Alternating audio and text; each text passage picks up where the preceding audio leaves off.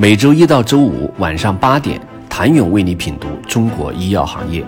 五分钟尽览中国医药风云。喜马拉雅的听众朋友们，你们好，我是医药经理人、出品人谭勇。一次并购的成功，深深启发了福泰，在尚未被大力关注的囊性纤维化领域，实则大有机会。一个选择横亘在福泰眼前，有了商业化成绩，逐步有钱了。行业也逐渐变得景气和受资本重视，这时候是该聚焦还是横向并购拓展？福泰的选择是大力聚焦这一领域，注重囊性纤维化产品的数次迭代升级、数次收购和 BD 的动作，几乎都是为了增强这一领域的研发技术实力。另外，快速拓展适应症，打入更多市场，以及开启更多灵活的专利保护。二零一一年后的十年可谓是福泰的第二大发展阶段。通过推动升级版本上市，其在囊性纤维化疾病领域拿下了统治级地位。二零二二年，福泰总销售额同比增长百分之十八，到八十九点三一亿美元，有四款获批治疗囊性纤维化的药物，治疗明显的差异化优势是可直接针对靶蛋白进行治疗。而其他产品则更多是缓解症状，其中三代囊性纤维化组合疗法已成为其最吸金的产品，全年营收高达七十六点八七亿美元。按照当前增速，囊性纤维化未来同样有可能成为治疗市场超过一百亿美元的罕见病。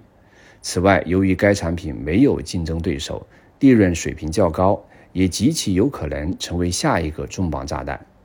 近两年行业寒冬，大大小小药企疯狂裁员，但有数据显示，福泰制药、再生元等大型生物公司就业人数较2021年2月大增近百分之三十。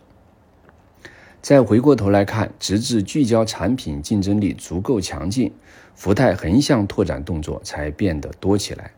2019年，福泰两次出手收购了最具潜力的生物技术公司。六月，福泰制药宣布以十亿美元收购美国一家致力于为 DMD 和其他严重遗传性神经肌肉疾病患者开发基因编辑疗法，增强其基因编辑能力。九月，该公司又宣布完成了一家九点五亿美元现金收购，这是美国历史上临床前阶段生物公司金额最大的现金收购。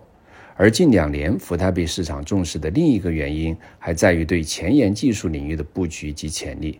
目前，其绝大多数管线都聚焦在罕见病药物研发上，例如囊性纤维化血红蛋白病、介导性肾病、进行性肌营养不良症等。而多数罕见病都与基因有关，这也就意味着福泰研发出疗效很好的药物，也就可以从中掌握一门基因相关的技术。基因编辑更是福泰成功啃下的又一竞争力。以前，福泰开始与全球领先基因编辑公司合作，将囊性纤维化新药研发引向基因编辑领域。此后，其又从另一家公司获得了 DMD 相关的基因编辑治疗技术，这些都印证了福泰的眼光。谢谢您的收听。想了解更多最新鲜的行业资讯、市场动态、政策分析，请扫描二维码或添加医药经理人微信公众号“医药经理人”——医药行业的新闻与资源中心。我是谭勇，明天见。